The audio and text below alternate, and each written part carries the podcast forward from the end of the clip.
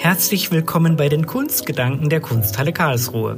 Hier nehmen wir uns die Zeit, um über Fragen der Kunst, der Museen und allem, was zur Welt der Museen dazugehört, nachzudenken. Mein Name ist Florian Trott und ich führe Sie und euch durch die Gespräche mit unterschiedlichen Gesprächspartnerinnen und Gesprächspartnern aus den Bereichen Kunst, Kultur und Gesellschaft, die jeweils ihre ganz eigenen Perspektiven, Ansätze und Meinungen in das Gespräch einbringen werden. Der heutige Gast in den Kunstgedanken der Staatlichen Kunsthalle Karlsruhe ist Martin Zierold. Martin Zierold ist Professor für Organisationstheorie und Change Management am Institut für Kultur- und Medienmanagement der Hochschule für Musik und Theater in Hamburg.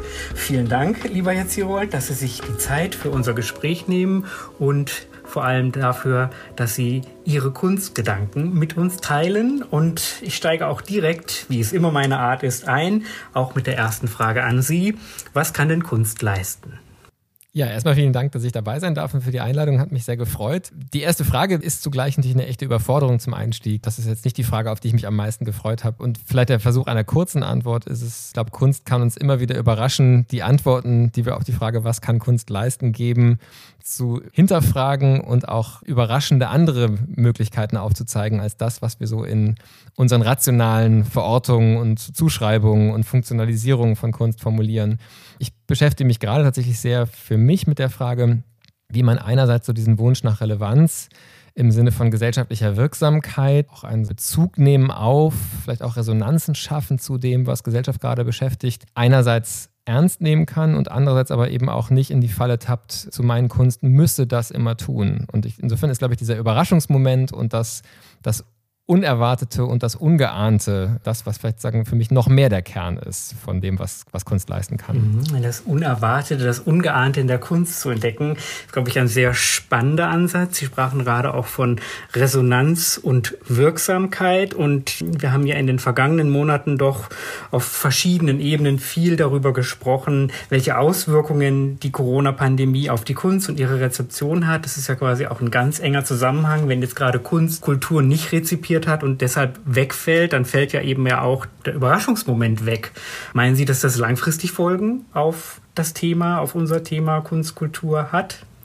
Also mit Sicherheit glaube ich, dass diese jetzige Phase, die wir erleben, auf ganz vielen Ebenen langfristige Folgen hat. Und ich glaube schon auch mit Blick darauf, wie wir auf Kunst gucken, wie wir auch auf die Kulturinstitutionen gucken, aber wahrscheinlich auch widersprüchliche Auswirkungen haben wird. Ich glaube nicht, dass es so die Eindeutigkeit gibt, was das mit der Gesellschaft macht oder auch mit den verschiedenen Gruppen in der Gesellschaft. Eine Facette, die mir so in den letzten Monaten sehr deutlich geworden ist, die vielleicht zu kurz kam in diesem ersten Schock der ersten Schließung, auch im Frühjahr letzten Jahres, ist, dass Kultur dann doch ja immer Wege findet. Also selbst wenn die Institutionen zu sind, gibt es die Menschen, die für sich zu Hause Musik machen oder auch einfach Musik hören, die sich mit künstlerischen Werken in Büchern beschäftigen, die vielleicht ein Gedicht lesen. Und ich glaube, dass sozusagen auf dieser Ebene schon auch im Lockdown ganz oft Kunst und Kultur tatsächlich ja für unser Überleben überlebenswichtig für ganz viele Menschen waren und eben auch nicht nur eben weg war, nicht nur geschlossen war, sondern eben durchaus es nach wie vor ganz viel Kunsterfahrung und Kunstbegegnungen auch gab und manche das auch ganz bewusst gesucht haben, eben im Rahmen dessen, was halt jeweils ging.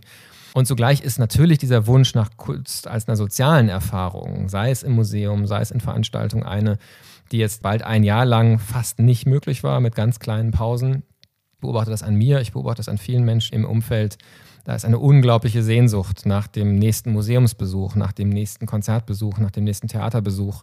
So ein erster Effekt wird bestimmt auch sein, dass es viele Menschen gibt, natürlich, das wissen wir auch, nicht alle in der Gesellschaft, aber doch viele, die so wie so ein trockener Schwamm, wenn das wieder geht und man sich dabei auch sicher fühlen kann, das aufsaugen werden. Und dann aber auch die Frage ist, ja, gelingt es auch darüber hinaus, Menschen künftig zu erreichen, die vielleicht die Schließung gar nicht so schmerzhaft wahrgenommen haben, weil sie vorher gar nicht gegangen sind? Und schaffen wir es, dass so diese Leidenschaft, die ein kleiner Teil von Gesellschaft empfindet, dann doch auch überspringt auf andere? Da geht es dann eben wieder auch um die Frage von Resonanzen und auch von gesellschaftlicher Wirksamkeit. Und ich glaube, da habe ich Hoffnung, aber ich glaube auch, dass wir da noch einen weiten Weg haben, auch aus dem jetzigen Moment des Innehaltens vielleicht auch neue Antworten zu finden und uns auch zu hinterfragen.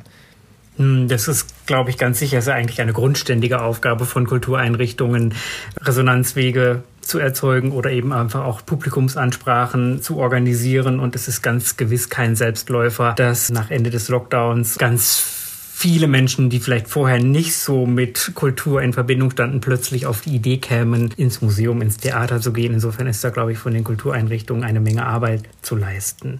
Wenn ich jetzt aber mal den Blick ein bisschen wende, weg von der Kultur eher hin zur Wissenschaft, kann man ja sagen, dass diese in der Pandemie ja doch auch einen ganz hohen Stellenwert bekommen hat. Einfach die Frage, wie arbeitet Wissenschaft, wie ist die Auseinandersetzung mit Forschungsmethoden, mit Forschungsergebnissen, wie gehen wir mit Zwischenergebnissen um. Das ist, hat ja wirklich eine ganz exponierte Stelle im gesellschaftlichen Diskurs erhalten. Und da würde mich interessieren, jetzt auch tatsächlich Ihre Meinung als Wissenschaftler, zwar aus einer anderen Sparte als jetzt, sage ich mal, Virologie, wie Sie diese Auswirkungen auf die Wissenschaft einschätzen und vielleicht auch tatsächlich auf Ihren speziellen Forschungsbereich.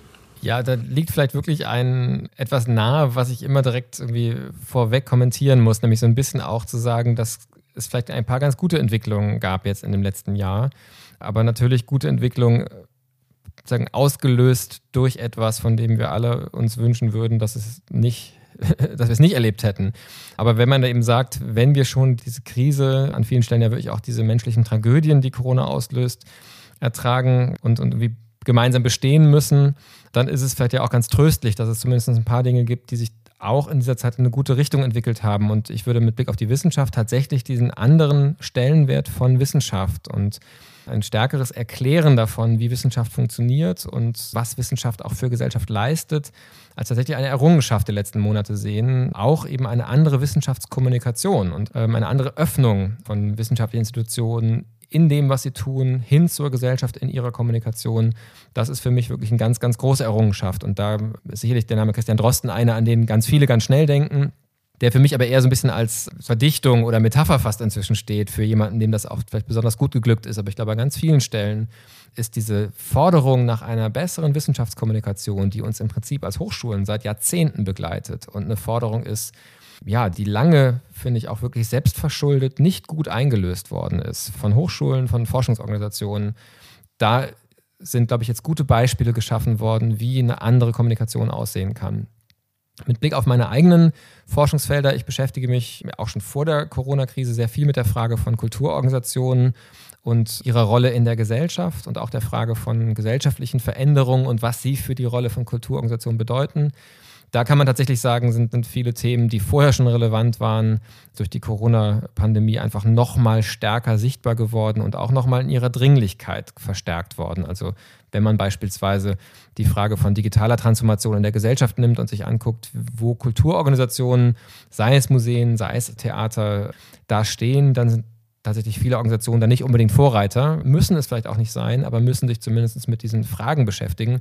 Und das ist natürlich massiv beschleunigt worden im letzten Jahr. Hm, das glaube ich ist auch tatsächlich, kann man auch sagen, dass ein positiver Nebeneffekt so schwierig es äh, im Kontext der Pandemie und der von Ihnen geschilderten Umständen geht, zu sagen, dass einfach diese digitale Transformation ja in allen gesellschaftlichen Bereichen einen riesen erfahren hat und dass man aber auch natürlich sieht, wo es hakt. Und ich würde jetzt gerne bei Ihrem konkreten Forschungsfeld auch nochmal bleiben und da auch nochmal nachhaken, weil einer Ihrer Schwerpunkte ist ja Cultural Leadership. Und da würde mich interessieren, was es denn eigentlich konkret für Sie bedeutet und wie Sie überhaupt auf das Thema gekommen sind, sich damit zu beschäftigen. Und dann würde ich auch gern doch auch nochmal nachfragen, wie sich denn Cultural Leadership auch mit der digitalen Transformation verbindet, beziehungsweise wie da die beiden Themen digitale Transformation, Cultural Leadership sich gegenseitig bedingen und miteinander verbunden sind.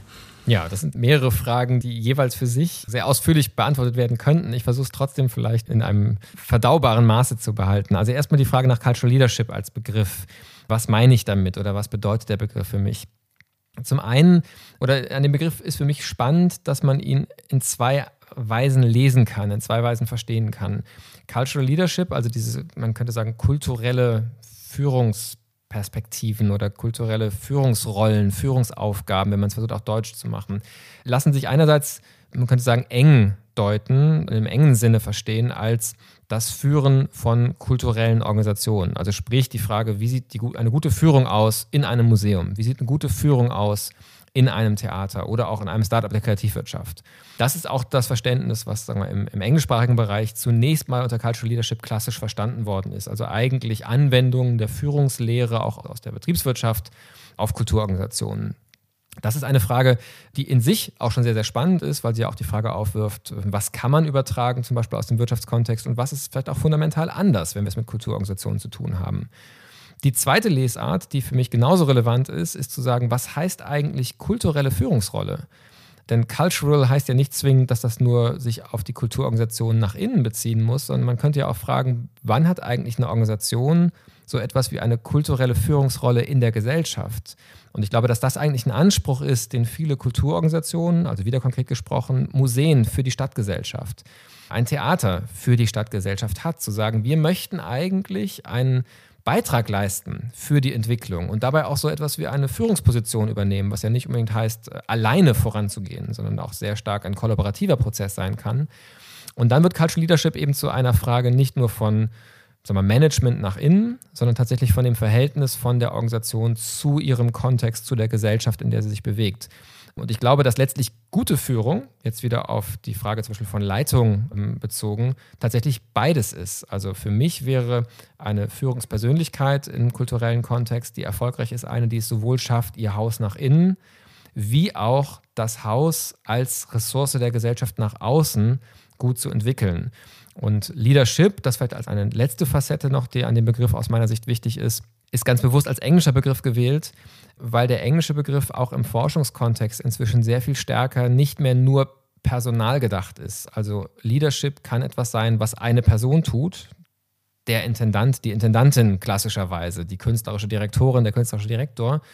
Aber Leadership wird sehr stark im angloamerikanischen Bereich inzwischen auch als ein Prozess verstanden, der zum Beispiel auch von einem Team ausgehen kann, der auch kollaborativ an manchen Stellen vielleicht sogar auch demokratisch, auch das ist eine Frage, über die man sich trefflich streiten kann, aber eben nicht notwendig nur einer Person zugeordnet sein muss.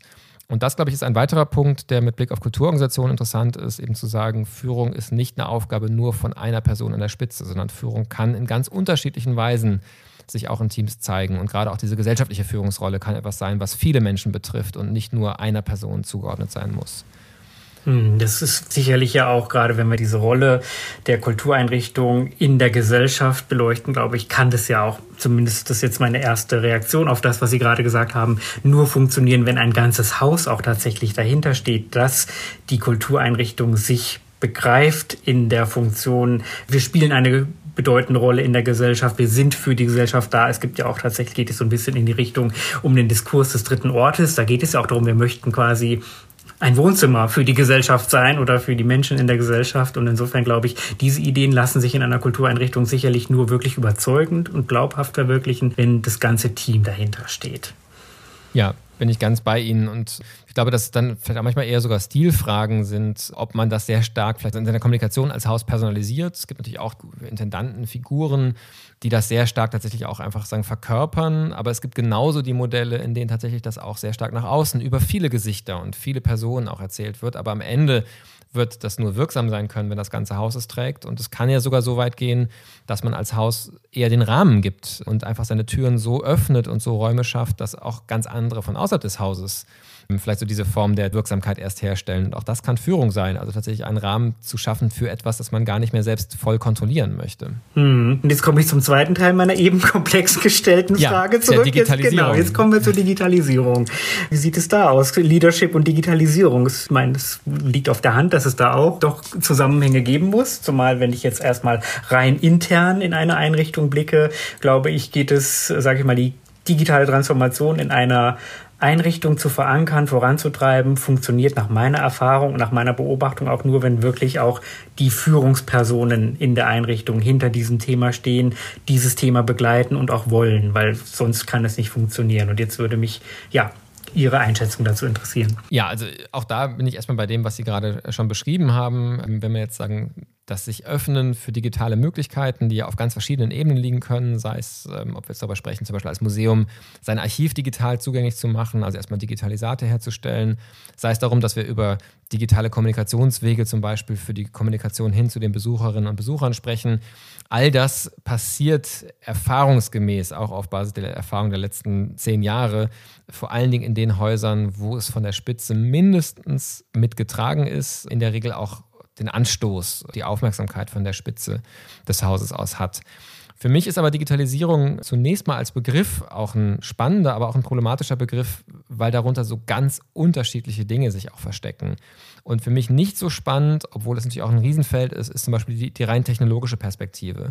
Also die Frage zum Beispiel, welche Plattformen sind gerade interessant mit Blick auf Marketing und Kommunikation oder auch welche Technologien sind gerade die besten Technologien, um Digitalisate in Archiven anzustellen, obwohl das für ein Haus total zentrale Fragen sind, mit denen man sich ja auch mit einer Fachexpertise beschäftigen muss, ist für mich der Begriff der Digitalisierung einer, den ich vor allen Dingen als tatsächlich einen großen gesellschaftlichen Transformationsprozess sehe, der eigentlich alle Dimensionen unseres gesellschaftlichen Zusammenlebens erfasst hat und wirklich nochmal so einen ähnlichen Umbruch mitmarkiert, wie es vielleicht zuletzt der Buchdruck dargestellt hat.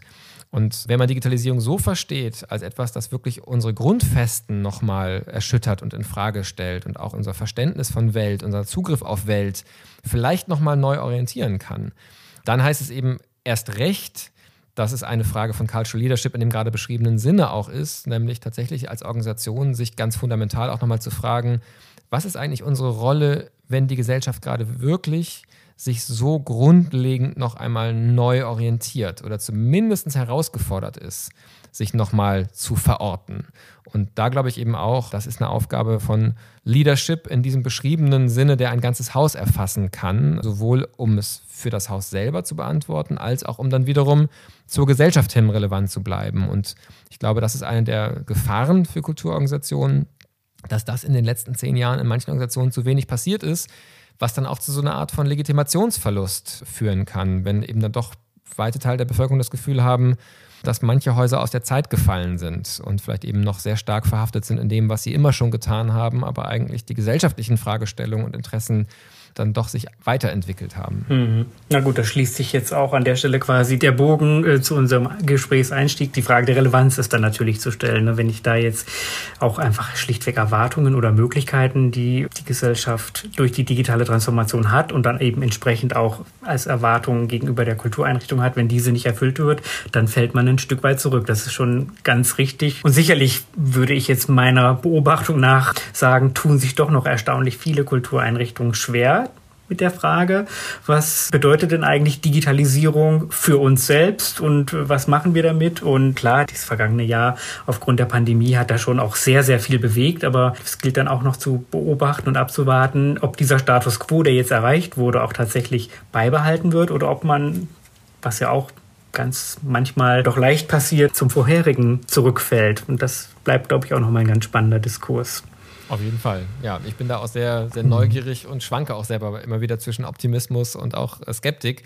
Und glaube, dass ein Punkt, den man auch nicht, nicht verkennen und unterschätzen sollte, ist, dass eben so eine Entwicklung und so ein Veränderungsprozess einfach auch sehr viel Kapazität, sehr viel Aufmerksamkeit, sehr viel Ressourcen kostet.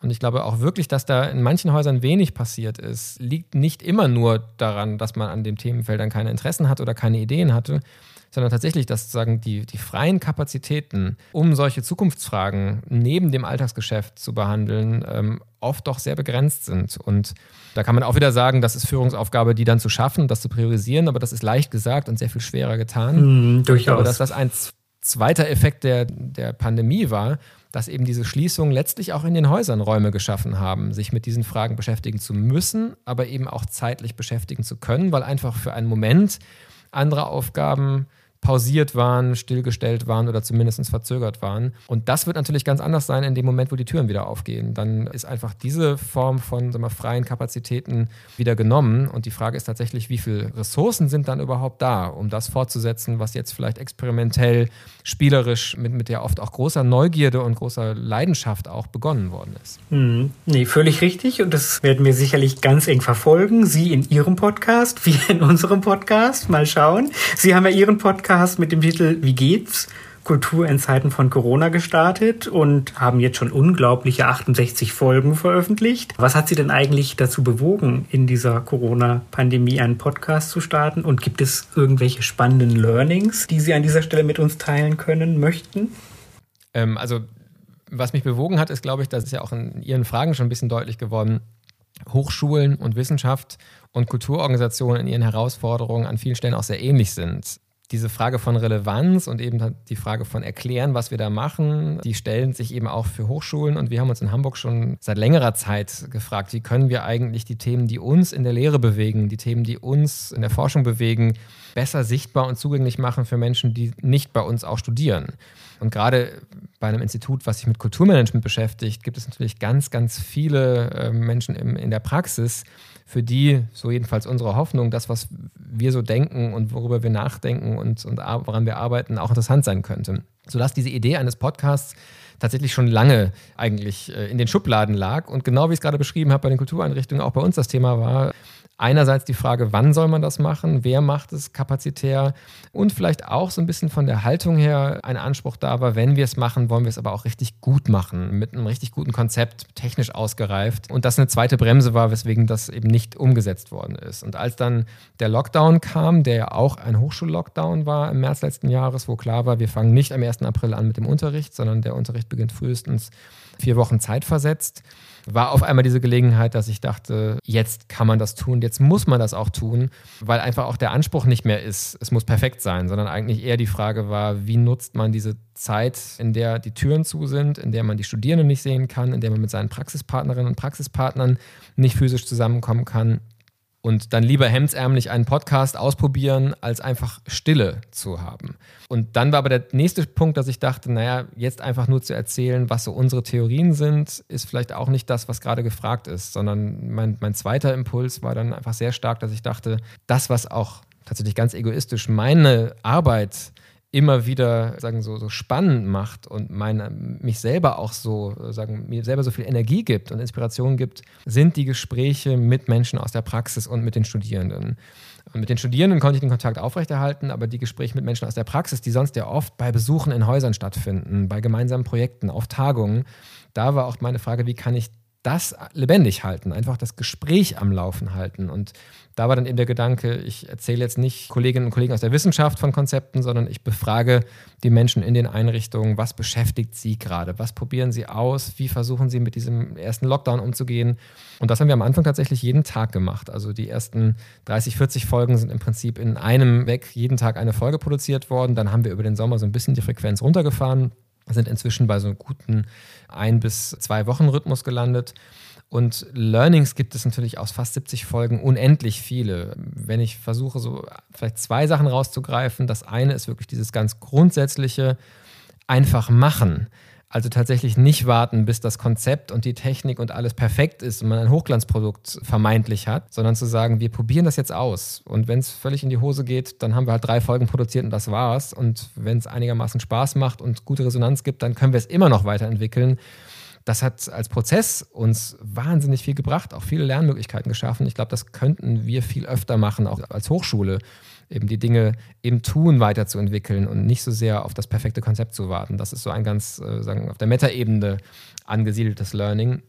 Ein anderer Aspekt ist vielleicht wirklich auch nochmal eine Erinnerung daran, was wichtig ist. Also tatsächlich dieser, das im Austausch sein, diese Gespräche zu führen und auch die Qualität von einem Kontakt, die selbst in so einem Medium wie einem per Zoom aufgenommenen Podcast entstehen kann, wenn sich zwei Menschen Zeit nehmen für einen Austausch das ist was, was ich auch immer wieder einfach als Erinnerung daran, was, was zentral ist und was wichtig ist, unglaublich wichtig finde und letztlich auch ein immer wieder erneutes Learning ist. Und dann gibt es natürlich ganz viele einfach wirklich fachlich-sachliche Dinge, die ich aus den Gesprächen gelernt habe, wo ich es aber schwer finde, was Einzelnes rauszugreifen, weil letztlich es in jedem Gespräch Momente gibt, wo ich danach denke, dass ich klüger aus dem Gespräch rausgehe, als ich reingegangen bin. Ja, das glaube ich. Man lernt ja immer und überall jeden Tag dazu. Insofern, ja, finde ich das völlig folgerichtig, dass Sie sagen, da können Sie jetzt kein weiteres spezielles Learning rauspicken. Aber die beiden übergeordneten finde ich sehr spannend. Das war auch tatsächlich bei uns eine Motivation. Einfach machen. Ich glaube, das ist etwas, was man wirklich auch im Alltag öfter berücksichtigen sollte. Einfach mal machen. Gerade auch, wenn ich an digitale Projekte denke, da hat man ja die Chance, auch ein Stück weit zu experimentieren. Wenn wir jetzt sagen, es ist was Überschaubares, was jetzt auch ein überschaubares Budget hat, da glaube ich, sollte man viel viel öfter mutiger sein. Und dann ja der Austausch, der fehlt. Und das ist etwas, was, glaube ich, ganz vielen so geht und wo wir hoffen, dass es bald zu Ende sein wird. Und dann ist ja dann auch die spannende Frage, wie viele Podcasts, die während der Pandemiezeit gestartet sind, werden dann das Ende der Pandemie überleben. Das bleibt zu beobachten. Ja, Sie haben eine Stiftungsprofessur für Innovation durch Digitalisierung. Wir bleiben also nochmal in unserem Digitalisierungsdunstkreis und ich frage jetzt einfach mal ganz frech, geht denn das eine überhaupt ohne das andere?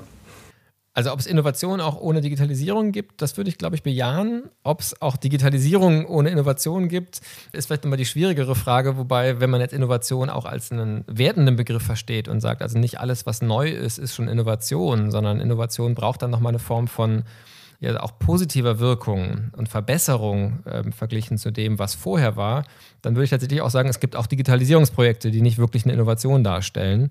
Ich fange aber mal mit dem ersten Punkt nochmal an. Warum sage ich, es kann auch Innovationen geben, die nicht mit Digitalisierung direkt zu tun haben? Ich finde, wenn ich auch sage, Kultureinrichtungen sind durch die Digitalisierung herausgefordert, sich zu fragen, welche Rolle möchten sie spielen? In der Gesellschaft, die sich gerade so schnell verändert, und Digitalisierung ist ja auch nur eine Dimension der vielen Veränderungen, die wir gerade erleben, dann kann eine Antwort auch sein zu sagen, wir möchten ein Ort sein, der bestimmte Dinge verteidigt und bewahrt, die vielleicht sonst im Neuen, was gerade mit ganz viel Energie und Aufmerksamkeit von anderen gesellschaftlichen Bereichen betrieben wird, zu kurz kommt. Und dann kann es vielleicht gewisserweise eine Innovationskraft sein, gerade auch zum Beispiel nicht so stark auf dieser technologisch-medialen Ebene zu agieren, sondern an, in anderen Dimensionen zu agieren. Das, aber das dann vielleicht eher die Ausnahme ist und an ganz vielen anderen Stellen natürlich auch die digitalen Technologien ganz viel Innovation befördert haben, ist dadurch gar nicht für mich in Frage gestellt. Ich will nur sagen, es, es gibt keine Automatismus und für mich auch keine zwingende Kopplung. Und eben das heißt dann im Umkehrschluss auch, es gibt immer wieder auch die Projekte, wo man im Nachhinein, also vielleicht vorher auch denkt, da sind wir jetzt digital und das wird ganz großartig und wird uns ganz neue Möglichkeiten schaffen und dann feststellt, dass es vielleicht dann doch manchmal auch nur eine Modeerscheinung war, wo man nach zwei, drei Jahren zurückblickt und sagt, das hat jetzt eigentlich keinen großen Nutzen gebracht, äh, war nicht groß nachhaltig äh, hilfreich. Aber das heißt ja auch wiederum nicht, dass man es nicht trotzdem es lohnt war, es zu probieren. Das heißt nur eben nicht alles ist dann auch wirklich eine Innovation, die langfristige Wirksamkeit hat. Innovation ist doch deutlich mit der Veränderung, dem Change konnotiert. Ihre Professur ist ja die Organisationstheorie und Change Management und ich glaube schon auch, dass Innovationen Veränderungen erzeugen können und Veränderungen vielleicht Innovationen ermöglichen. Und wenn man am Status quo verharrt, dann wird es wohl eher schwieriger. Oder sehe ich das falsch? Ja, also es sei denn, der Status quo ist sozusagen eine ganz strategisch gesetzte und auch vielleicht nur mit Energie aufrechtzuerhalten da. Ich glaube, das Problem, und was sicherlich keine Innovation ist, ist Business as usual. Also wenn man im Prinzip einfach nur macht, was man immer schon gemacht hat, aus welchen Gründen letztlich auch immer, aber oft vielleicht ja einfach auch aus einer Unsicherheit oder einer, auch dann doch auch manchmal einem Unwillen, sich mit bestimmten Entwicklungen zu beschäftigen, von denen man vielleicht auch meint, dass sie einen nicht betreffen und dann möglicherweise manchmal zu spät merkt, dass sie einen eben doch betroffen haben. Das heißt also, Business as usual ist sicherlich gewisserweise das Gegenteil von Innovation. Ich kann mir aber durchaus vorstellen, wie gesagt, eher als den Ausnahmefall, aber als einen Fall, indem man eben tatsächlich sagt, wir arbeiten sehr bewusst an dem Aufrechterhalten von einer bestimmten, zum Beispiel auch kulturellen Praxis, die vielleicht historisch uralt ist und eher eine Praxis ist, die gewisserweise sonst verloren gehen würde. Und dieses Aufrechterhalten kann dann vielleicht aber auch eine Innovationskraft haben, weil sie möglicherweise in dem Kontext einer sich verändernden Gesellschaft neue Perspektiven eröffnet oder neue Ansätze eröffnet. Aber gewisserweise von denen, die es tut, eigentlich die Pflege von etwas historisch Altem ist. Es gibt den schönen Satz, ich glaube, er ist von Brian Eno, dem Musiker, Repetition is a form of change. Also Wiederholung ist auch eine Form von Veränderung. Oder kann es zumindest sein. Und ich glaube, das ist ein Aspekt, der mir, also gerade in einem auch so stark von, von Modediskursen geprägten Feld wie der Digitalisierung, wo viel Profundes unmittelbar neben Trivialitäten steht und eben auch sehr nachhaltige Veränderungen manchmal direkt neben reinen Modeerscheinungen, die morgen schon wieder vergessen sind, stehen, finde ich sagen eine Gleichberechtigung zunächst mal von Kontinuität und Veränderung eine wichtige Perspektive. Und Kontinuität kann eben genauso ein Beitrag für eine gute Entwicklung sein, auch Dinge zu pflegen, die vielleicht bewahrenswert sind. Und wenn das dann Hand in Hand geht, dann entsteht ja auch eine Entwicklung. Das leuchtet mir sehr gut ein. Ich würde jetzt mal zu Ihrer Person noch etwas weitergehen. Wenn man sich Ihre Vita anguckt, kann man ja sehen, Sie haben schon in großen internationalen Unternehmen in der Beratung gearbeitet. Und ja, was können Sie denn vor der Folie dieser Erfahrung, die Sie da gesammelt haben, was können Sie denn da heraus Kultureinrichtungen empfehlen? Gibt es da Dinge, die die Kultureinrichtungen aus der freien Wirtschaft adaptieren können? Oder gibt es vielleicht auch sogar im Umkehrschluss Dinge, die die freie Wirtschaft aus dem Kulturbereich adaptieren könnte? Ja, also erstmal, um das biografisch einzuordnen, das sind Dinge, die größtenteils bei mir parallel auch zur Studienzeit passiert sind, insofern also 20 Jahre ungefähr zurückliegen. Das heißt, ich glaube, vieles von dem, was ich damals erlebt habe, kann man auch gar nicht mehr so sehr für heute äh, extrapolieren. Und das, was ich an Projekten in den letzten Jahren gemacht habe, ist dann doch sehr stark im Bereich Wissenschaft und Kultur gewesen. Nichtsdestotrotz habe ich zu der Frage durchaus eine Meinung oder eine Position. Wenn ich erstmal auf die Geschichte des Fachs Kulturmanagement gucke, dann könnte man fast sagen, das Fach Kulturmanagement hat sich gegründet vor über 30 Jahren inzwischen mit genau diesem Anspruch zu sagen, lasst uns doch gut bewährte Managementmuster übertragen auf den vergleichsweise hemdsärmeligen Bereich von Kulturorganisationen. Das heißt also, diese, diese Frage nach dem, was lässt sich von Kulturorganisationen aus dem, was in großen Konzernen oder auch in Mittelstandskonzernen funktioniert, lernen, ist eigentlich Teil der DNA und der Gründungsgeschichte des Fachs, in dem ich mich heute bewege. Ich glaube, dass es eine sehr berechtigte Frage ist und dass es eine ganze Reihe von Dingen gibt, wo man sich inspirieren lassen kann. Ich glaube aber auch, dass wir als Fach vielleicht auch eher in einer Phase gerade sind, wo man auch die Grenzen dieses Ansatzes merkt und eben auch die Eigenlogik der Kultur sehr stark beginnt anzuerkennen und also vielleicht nicht mehr so sehr sucht nach den Modellen, die sich eins zu eins übertragen lassen, sondern eher auch sich fragt, wie sieht auch ein genuines Management für Kultureinrichtungen aus, das nochmal stärker sagen, aus der Kultur heraus gedacht ist und nicht so sehr mit der Betonung des Managementbegriffs. Das ist so die eine Facette. Sie haben jetzt aber in beide Richtungen gefragt und ich glaube, dass das genau das Spannende ist. Also tatsächlich zu sagen, die Probleme, die uns als Gesellschaft aktuell beschäftigen, sind Probleme, die kein gesellschaftlicher Bereich alleine mehr lösen kann. Die Wirtschaft wird es nicht lösen können, die Politik kann es auch nicht. Wir erleben vielleicht nach einer kleinen Phase, wo wir gemerkt haben, was die Politik so kurzerhand in einer Pandemie kann, ja gerade auch schon wieder die Begrenztheit auch per Verordnung politisch Gesellschaft zu steuern in der Corona-Zeit. Und auch die Kultur kann alleine nicht unsere gesellschaftlichen Probleme lösen, sondern es braucht, glaube ich, sehr viel stärker eine Neugierde zwischen den gesellschaftlichen Bereichen und die Öffnung für Kooperationen.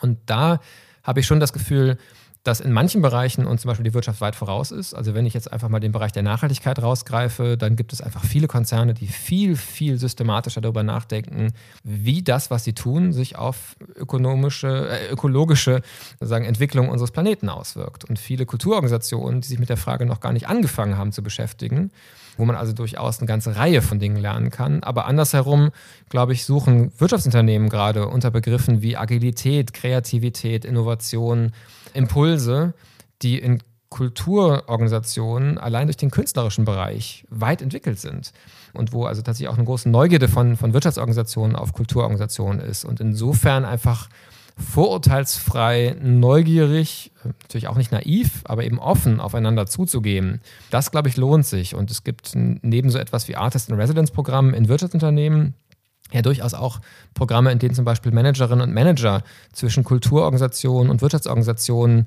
für begrenzte Zeit die, die Rollen tauschen. Und ich glaube, dass solche Programme hochinteressant sind, um einfach Horizonterweiterung und Perspektivwechsel zu befördern zwischen verschiedenen gesellschaftlichen Bereichen und dass das in unserer aktuellen Situation was, was unglaublich Hilfreiches und Wichtiges ist. Perspektivwechsel und Horizonterweiterungen sind ja, glaube ich, grundsätzlich im Leben immer spannend. Und jetzt vor der Folie Austausch zwischen Wirtschaftsorganisationen und Kultureinrichtungen kann ich mir das so ganz spontan immens spannend vorstellen. Und das ist ein Thema, dem man ganz sicher, dass man im Blick behalten sollte, weil auch tatsächlich jetzt vor dem Hintergrund der weiteren Veränderungen, die ob durch Pandemie, durch digitale Transformation, was auch immer noch kommen möge, äh, bevorstehen, kann das sicherlich ein ganz fruchtbringender Austausch sein.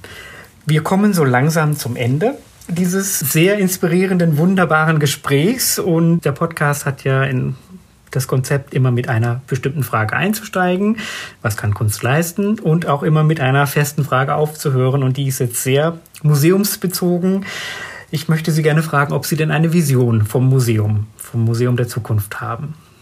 Also ich glaube, das Museum der Zukunft ist für mich ein Ort, der tatsächlich eine Ressource seiner, mindestens seiner Stadt oder sagen, Region ist, in der sie ist.